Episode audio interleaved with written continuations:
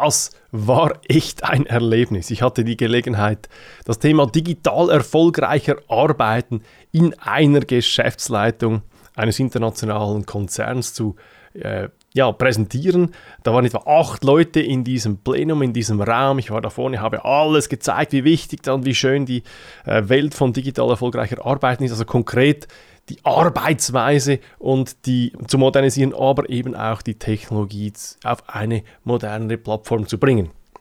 Und am Ende fragte ich diese Top-Manager, ja, ob noch offene Fragen oder Gedanken im Raum herumschwirren.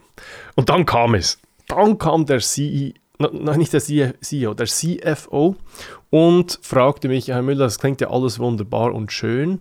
Ich frage mich aber, wie viel Geld wir dadurch einsparen können. Haben Sie konkrete, messbare, bewiesene Zahlen?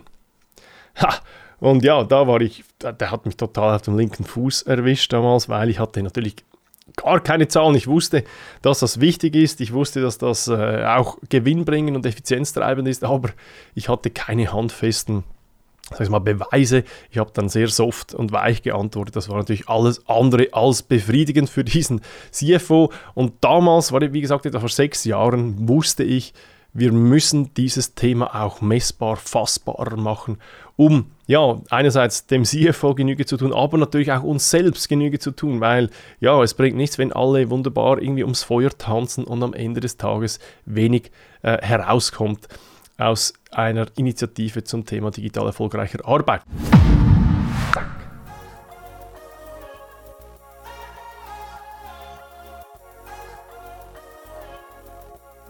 Und darum werde ich Ihnen heute Einblick geben in zwei Methoden, mit denen ja, wir bei iTrust User Adoption messen, äh, aber auch wie Sie selbst User Adoption messen können. Und die User Adoption ja, versteht man einfach, wie die Leute die moderne Technologie adaptieren, also quasi wie sie das in ihren Alltag einbauen, in ihre ganz normalen Routinen oder eben auch nicht.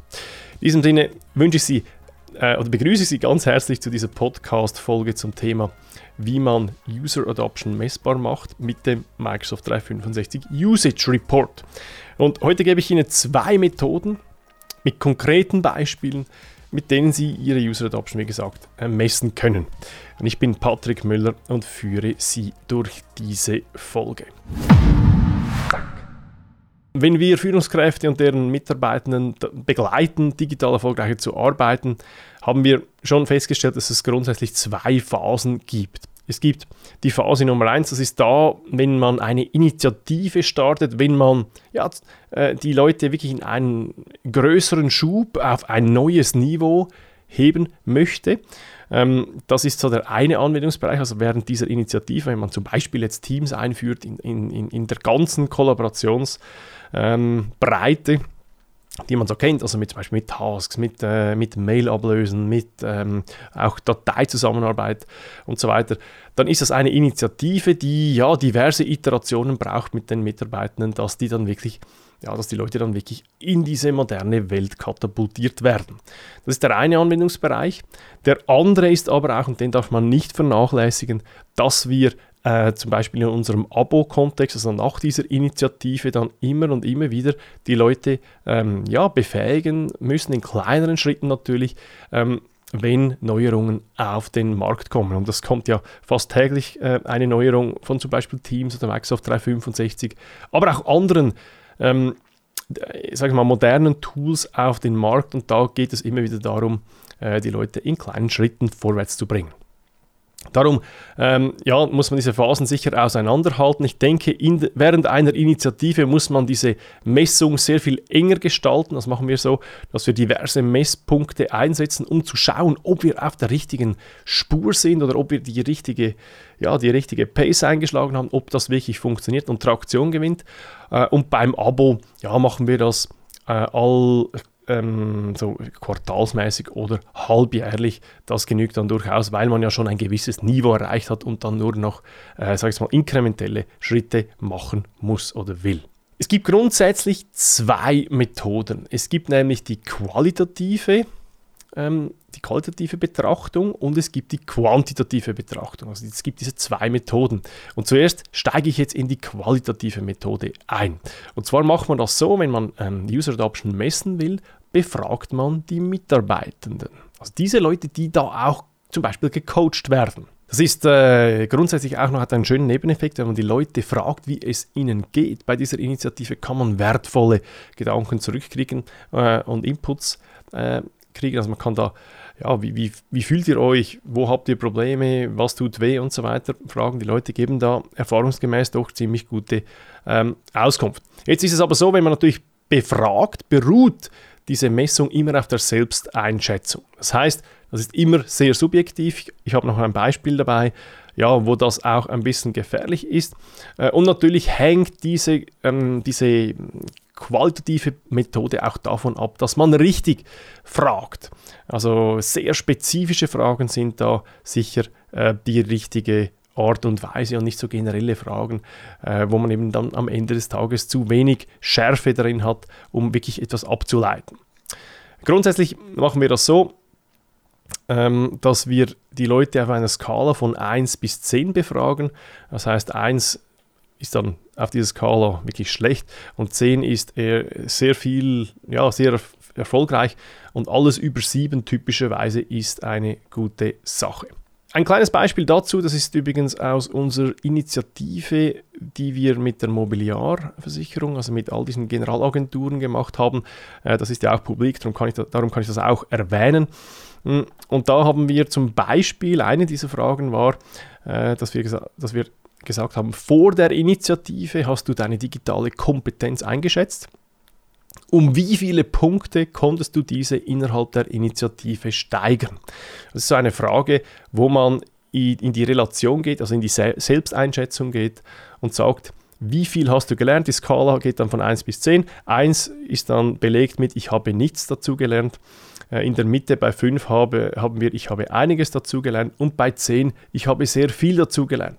Und wenn man dann diese Verteilung sieht, ich habe dann äh, diese schönen Balken da beieinander, wenn, wenn da äh, mehrere hundert bzw. tausende von Leuten äh, diese Umfrage machen oder diese Frage zum genau gleichen Zeitpunkt der Initiative machen, dann gibt es sehr schöne äh, Antworten daraus oder sehr schöne äh, auch Zahlen daraus, die zwar, wie gesagt, auf Selbsteinschätzung beruhen, aber die trotzdem sehr viel äh, zurückgeben, nämlich ganz konkret, wie kommt das bei den Leuten an? Haben die, also nützt das aus ihrer eigenen Einschätzung etwas oder eben nicht? Und äh, ja, wenn man da über 7 ist, ist das grundsätzlich sehr gut. Wir waren bei der Mobiliar oft bei 8 plus, also im Schnitt definitiv. Es gab dann verschiedene natürlich äh, ja, Agenturen, die, die da auch unterschiedlich gewichtet haben, aber das ist eine tolle Frage, die man sicher äh, nutzen kann. Eine andere Frage, die, wie, die ich da ähm, die ist dann ein bisschen knalliger, sage ich jetzt mal. Die geht mit der Zeitersparnis, dass man da fragt, wie, wenn du eine grobe Schätzung abgeben könntest, lieber Mensch, wie viel Zeit sparst du pro Woche oder pro Monat oder pro Tag, spielt keine Rolle, äh, beim zum Beispiel Suchen von Notizen, bei der Mailbearbeitung, beim Ablegen von Dokumenten und solchen äh, Themen. Also man kann das sehr spezifisch eingrenzen und dann wirklich auch Bezug nehmen aus, auf die Trainings, also auf die Coachings. Ähm, und dann gibt es auch wieder äh, die Skala 1 bis 10.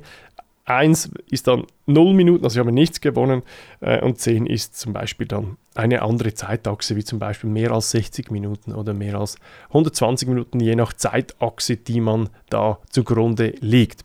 Und das sind natürlich ja, dann Aussagen, die man am Schluss machen kann und sagen kann, ja, die Leute, die, die schätzen sich selbst ein, dass sie x oder y Minuten sparen pro, pro, äh, pro Zeiteinheit. Eine schöne Sache. Äh, ich, wir, wir begleiten alle unsere Initiativen mit diesen Umfragen immer, äh, äh, immer mit dabei. Es ist bei uns Standard, weil es ist mir einfach wichtig, dass wir ein Direktfeedback von den Leuten bekommen. Das ist ja am Ende des Tages ja, ein, ein wichtiger Erfolgsfaktor, dass die Leute wirklich da mitziehen, dabei sind, dass sie äh, auch einen Nutzen daraus ziehen, weil ja, auch wenn das ein, dann einseitig zum Beispiel der Geschäftsleitung etwas nützt und allen, alle anderen schnöden, dann hat man sehr oft eben gar nichts gewonnen in Bezug auf die nachhaltige Adoption dieser Leute. Gut, Das sind also diese, das war diese qualitative Methode, die ich allen empfehle, während einer Initiative einzubauen. Man kann das natürlich auch nachher in der Abo-Phase, also wenn man dann mal diesen großen Schritt gemacht hat, kann man das auch noch ähm, selbstverständlich immer mal wieder ähm, befragen. Aber während einer Initiative ist es natürlich schon enorm wertvoll, wenn man da immer das direkte Feedback der Leute bekommt. Ja, und dann kann man ja natürlich sagen, das ist wieder qualitativ. Ich möchte da etwas noch handfesteres haben. Es genügt mir eben nicht, wenn ich nur die Meinung der Leute bekomme und dann kommt eben die quantitative Methode dazu. Und das ist jetzt etwas sehr Spezifisches auf Microsoft 365, also auf Teams, SharePoint, Planner und wie sie alle heißen, ähm, bezogen, weil Microsoft liefert uns grundsätzlich zentral die Nutzungsdaten der ähm, ja, der, der, Leute, also der, der Mitarbeitenden, die sich auf dieser Plattform Tag für Tag bewegen. Und wir nutzen diese Nutzungsdaten, vielleicht noch vorweg ein kleiner Disclaimer, diese Nutzungsdaten, die kann man in verschiedenen Methoden ähm, äh, quasi anzapfen. Äh, man kann die anonymisiert anzapfen, das heißt, dass man einfach ähm, nie den Menschen zur konkreten Nutzungsdaten äh, verbinden kann. Also man kann da keine Verbindung herstellen. Das empfehlen wir allen. Also wir agieren nur so auf den Plattformen, dass wir eben nicht auf die, äh, auf die einzelne Person rückschließen können, ähm, weil das einfach datenschutztechnisch sonst natürlich weit über dem Limit ist, äh, wenn man jetzt da zum Beispiel Schweiz, aber sicher auch Deutschland äh, betrachtet. Also zuerst diese Nutzungsdaten äh, anonymisieren und dann anzapfen und dann eben quantitativ auswerten. Jetzt ist es so, dass äh, Microsoft 365 einen standardisierten Report hat. Das heißt, man kann da, äh, wenn man da die nötigen Rechte hat, einfach reinschauen, was da Microsoft einem äh, bietet. Äh, wir bei uns bei unseren Initiativen haben ganz spezifische Reports gemacht auf Basis von Power BI, die ja, die vielleicht, und nicht nur vielleicht, meiner Meinung nach ganz klar, ähm, einfach bessere, schärfere Resultate bringen oder diese, diese Daten anders interpretieren lassen. Wir haben da ja, jetzt vielleicht drei Bereiche, bei denen dieser M365 Usage Report, wie wir den nennen, eben schöne Einblicke liefert. Das eine Element, das ich kurz hm, berühren möchte, ist diese plattformorientierte Ablage, Datenablage, also wenn es darum geht, ja, PowerPoint, Word oder ähnliche Dokumente zu auf der Plattform abzulegen und zu bearbeiten, zusammenzuarbeiten. Dann auch die Nutzung der einzelnen Dienste und dann auch die Kommunikation über die Plattform. Kommunikation wäre zum Beispiel ein Chat oder eine Mitteilung in einem Teams-Kanal.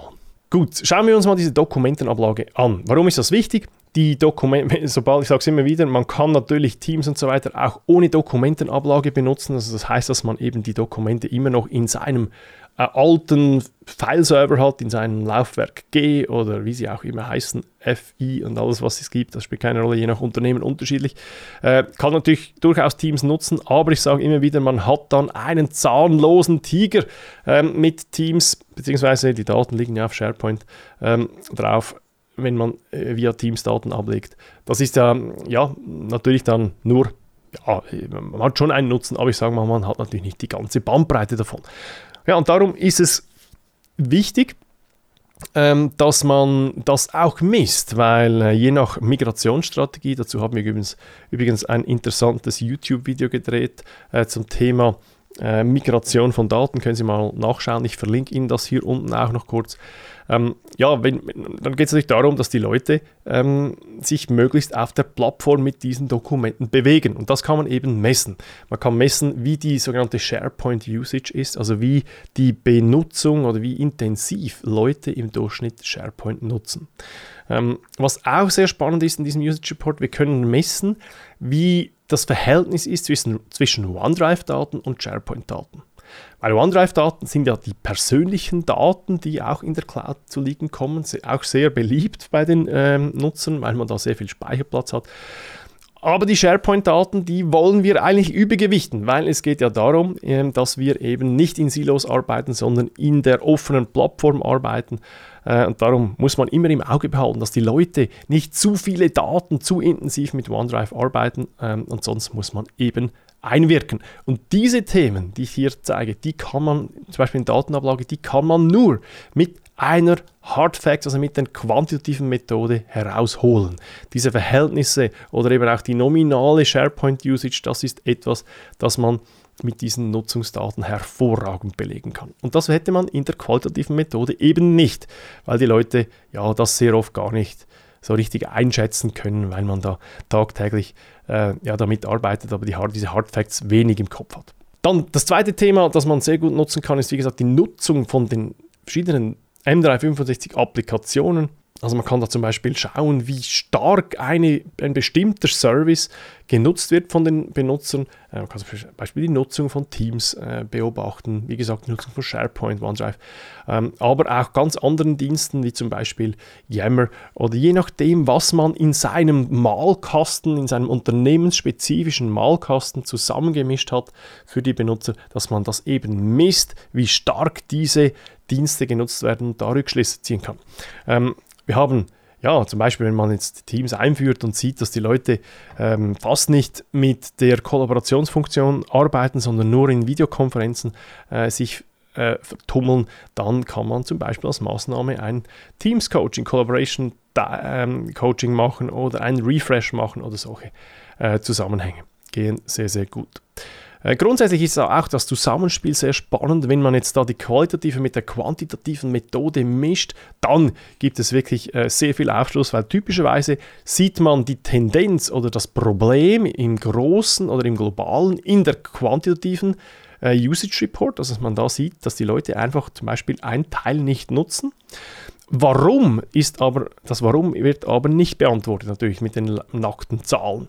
Da muss man dann eben in die qualitative Befragung gehen, um diesem Thema auf die Spur zu kommen. Übrigens ist das auch eine sehr, sehr gute Idee, wenn man das extern machen lässt, weil ich habe gespürt, dass man externe vielleicht eher als Benutzer vielleicht eher die Wahrheit klagt oder die Wahrheit sagt, als wenn das jemanden, jemand ist, ja, bei dem man auch später noch Rechenschaft ablegen muss. Das ist ein spannendes, ein spannendes Detail.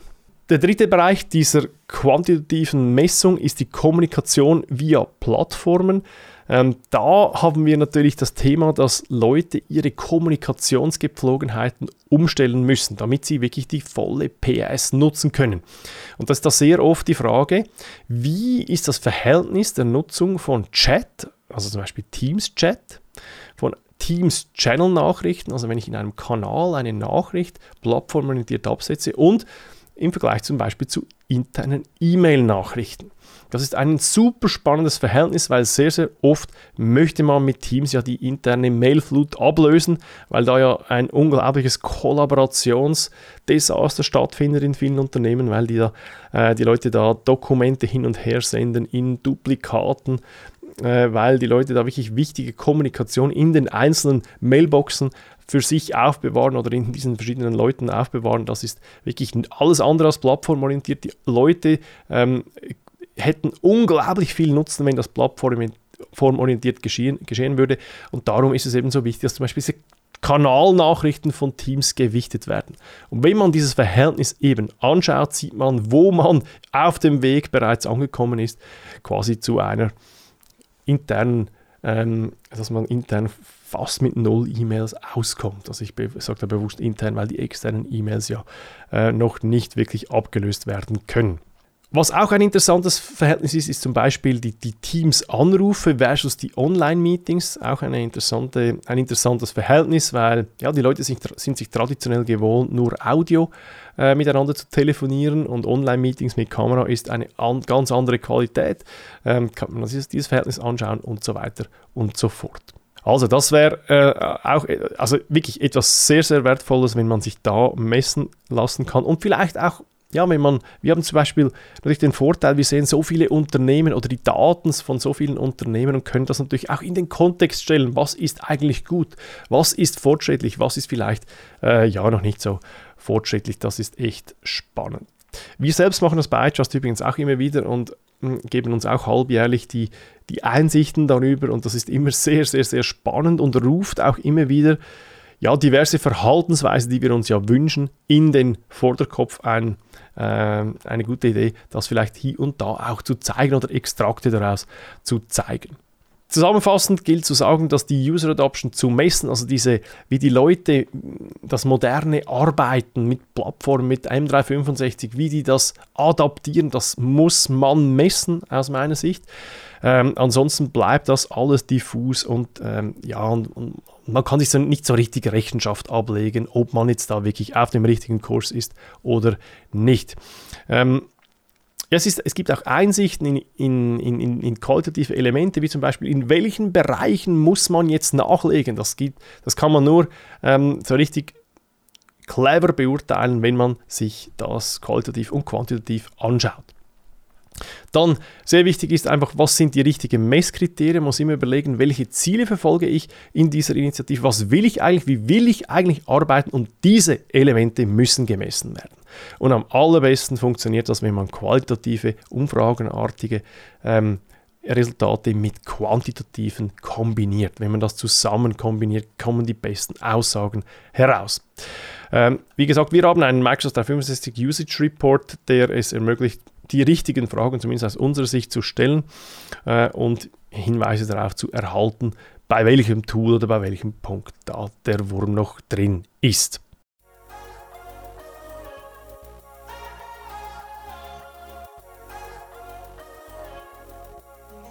In diesem Sinne danke ich vielmals, dass ihr mir da zugehört habt. Ähm, ich, ich, weiß, es ist ein etwas komplexeres Thema, ist vielleicht etwas tiefer jetzt auch gewesen, aber ähm, ich hoffe, dass es trotzdem Mehrwert gestiftet habt. Lasst mich doch das mal kurz wissen.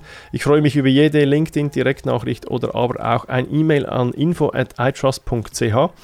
Äh, wenn Sie ja, sonst Sie oder Ihr Team digital erfolgreicher arbeiten wollen, dann empfehle ich Ihnen, uns auf LinkedIn zu folgen. Dort präsentieren wir ja viele Einblicke in lehrreiche Kundengeschichten, um diesen Usage Report dann gut zu gestalten, wenn Sie das dann mal messen werden, dass Sie da äh, bereits einen kleinen Vorsprung haben. Ich danke Ihnen vielmals und freue mich, wenn wir uns das nächste Mal hören. Macht's gut, bis dann.